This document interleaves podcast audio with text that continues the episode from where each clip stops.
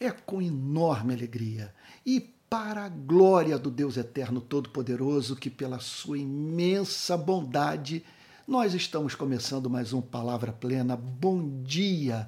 E nessa manhã de segunda-feira eu estou com a minha Bíblia aberta, tal como tenho feito nos últimos dias, no livro do profeta Jeremias, capítulo 2, verso 14, que diz assim: Por acaso Israel é escravo ou servo nascido em casa? Porque então veio a ser presa dos outros. Jeremias está chamando a nação para uma introspecção, para um autoexame, para uma, uma análise da sua vida pregressa, para uma resposta para uma pergunta relacionada à identidade de Israel. Como o povo via a si mesmo. E o que, e o que significava a crença naquela identidade à luz das circunstâncias de vida de Israel? Ora, a resposta para essa pergunta é evidente.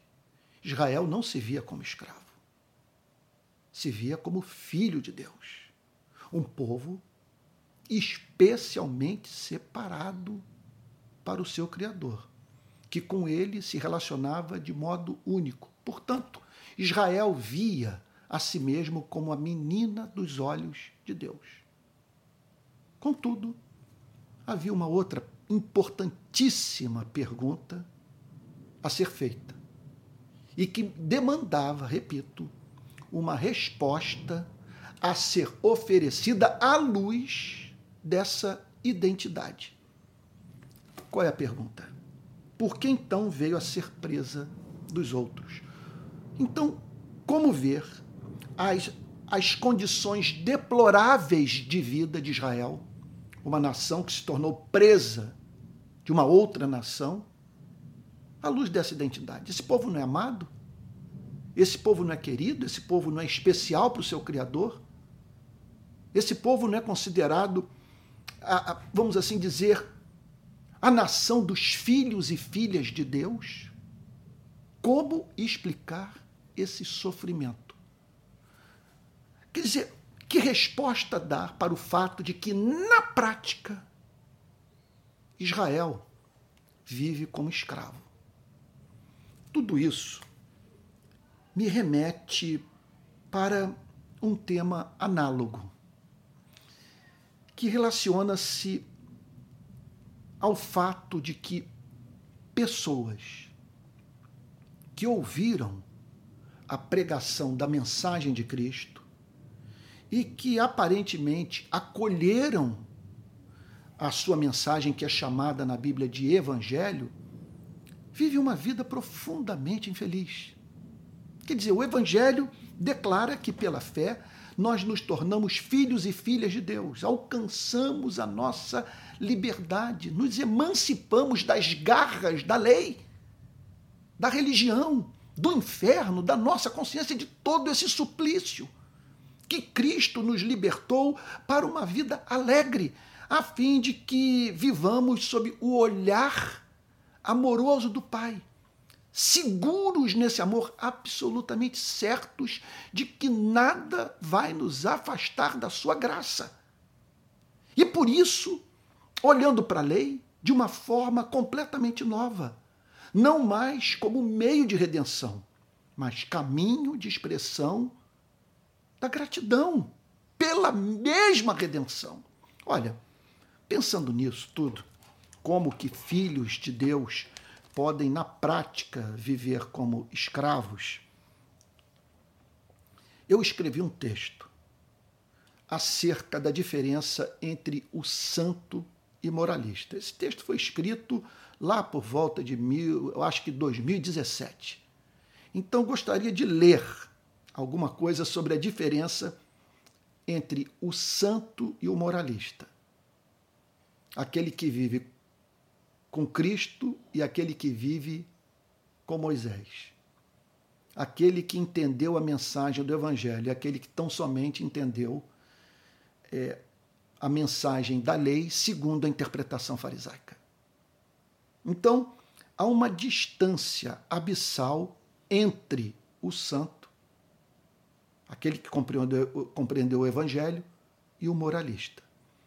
As escrituras aprovam a preocupação movida pelo amor com o cumprimento da vontade moral de Deus. Elas, entretanto, condenam a obsessão neurótica com a lei, movida pelo medo. Então, vamos lá. Qual é a diferença entre o santo e o moralista? Entre aquele que foi chamado para ser filho e vive como tal, e aquele que, embora tenha sido chamado para ser filho, na prática vive como escravo. Então vamos lá. Primeiro, o santo se relaciona com Deus em amor. O moralista procura cumprir a lei em temor servil. O santo vive em liberdade sob o espírito da lei e não no claustro da meticulosidade ética. Ele vê a moral cristã à luz do conjunto mais amplo de preceitos morais e do seu escopo principal: a glória de Deus e a felicidade humana. O santo submete sua vida ao que as Escrituras revelam. O moralista procura impressionar Deus com a prática de tolices criadas pelo homem. Para o santo, boa obra é apenas aquela que é praticada em amor e sujeição a preceitos éticos claramente revelados. O santo sabe que entrará no reino dos céus pelo sacrifício de um outro que foi espancado e morto em seu lugar. O moralista não consegue entender uma relação com Deus que não seja baseada em desempenho. O santo cai e se levanta, confiando mais na misericórdia de Deus do que na sua inocência. O moralista só perdoa a si mesmo depois de haver expiado pessoalmente a sua culpa. O santo se relaciona com Deus por meio de Cristo. O moralista se relaciona com Deus por meio da lei. O santo ficou viúvo da lei e se casou com Cristo. O moralista mantém o matrimônio com a senhora lei. O santo é cara de pau. Participa da festa do amor do Pai como se nada tivesse acontecido. Ele sabe que Deus não tem como descarado quem, movido por um espírito contrito, voltou à casa do pai. O moralista recusa-se ir para o salão de festas sem antes passar pela senzala. O santo usa as escrituras para revelar o amor gracioso de Deus pelos pecadores. O moralista usa a Bíblia para justificar a sessão de apedrejamento do que pecou. O santo surpreende-se com a doçura da graça de Deus o moralista, com ira oculta e agasalhada, espanta-se com a estreiteza do caminho que leva aos céus. O santo é bom e justo. O moralista costuma ser apenas justo. Em suma, o santo é justo, o moralista é justiceiro. As crianças adoram a companhia do santo. O moralista as espanta. O santo não se sente livre para ser mal porque Deus é bom o moralista tende a ser tão mau quanto seu Deus. O santo tem sempre alguém na vida com quem pode falar sobre suas fragilidades morais. O moralista procura ocultá-las até de si mesmo. O santo encontrou na vida um Deus amável a quem cultua em amor. O moralista encontrou na vida um justiceiro celestial a quem cultua de olhos secos. O santo é progressista. O moralista é conservador. O santo conserva o que ainda é útil, santo e bom. O moralista conserva o que é relativo, temporal e anacrônico. O santo celebra a vida. O moralista só se sente bem quando está mal. O santo não busca uma santificação que o desnaturalize. O moralista tenta viver como anjo. O santo surpreende-se com a condescendência divina face à sua fraqueza moral. O moralista não entende como não é mais abençoado face ao seu desempenho ético. O santo, e aqui eu termino, se relaciona com Deus por meio de Cristo. O moralista se relaciona apenas com Deus. Por isso, o santo encontra o Pai e o moralista, o diabo. Vamos orar? Pai Santo, não somos escravos, somos filhos. Concede-nos graça para vivermos como tais. Ajuda-nos, Senhor, a sermos coerentes com a nossa identidade. Somos amados e queremos nos ver e nos sentir como tais. Livra-nos da escravidão da lei, Senhor. Ajuda-nos a viver na liberdade dos filhos de Deus. Em nome de Jesus. Amém.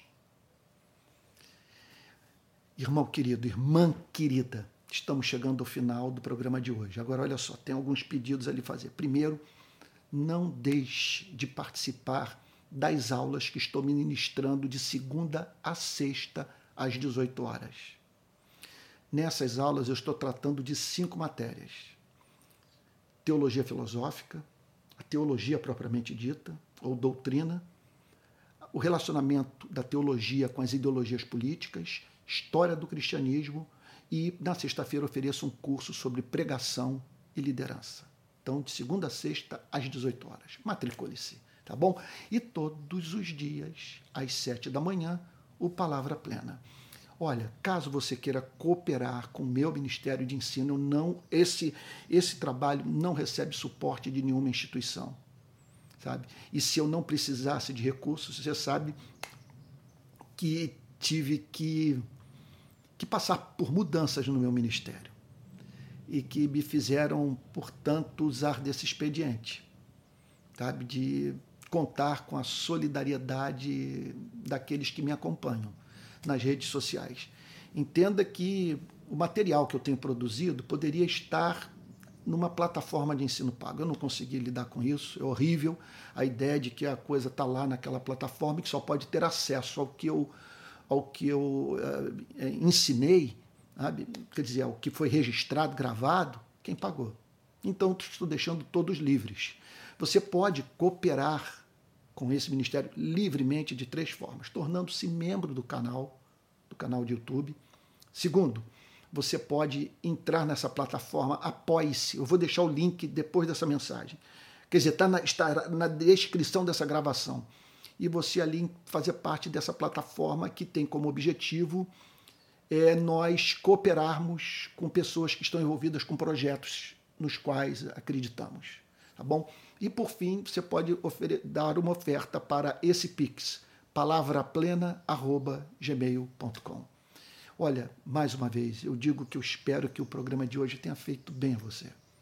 Que você possa agora estar entendendo um pouco melhor a diferença entre o santo, aquele que conheceu a graça, e o moralista, e viver na liberdade dos filhos de Deus. Fique com Jesus até amanhã.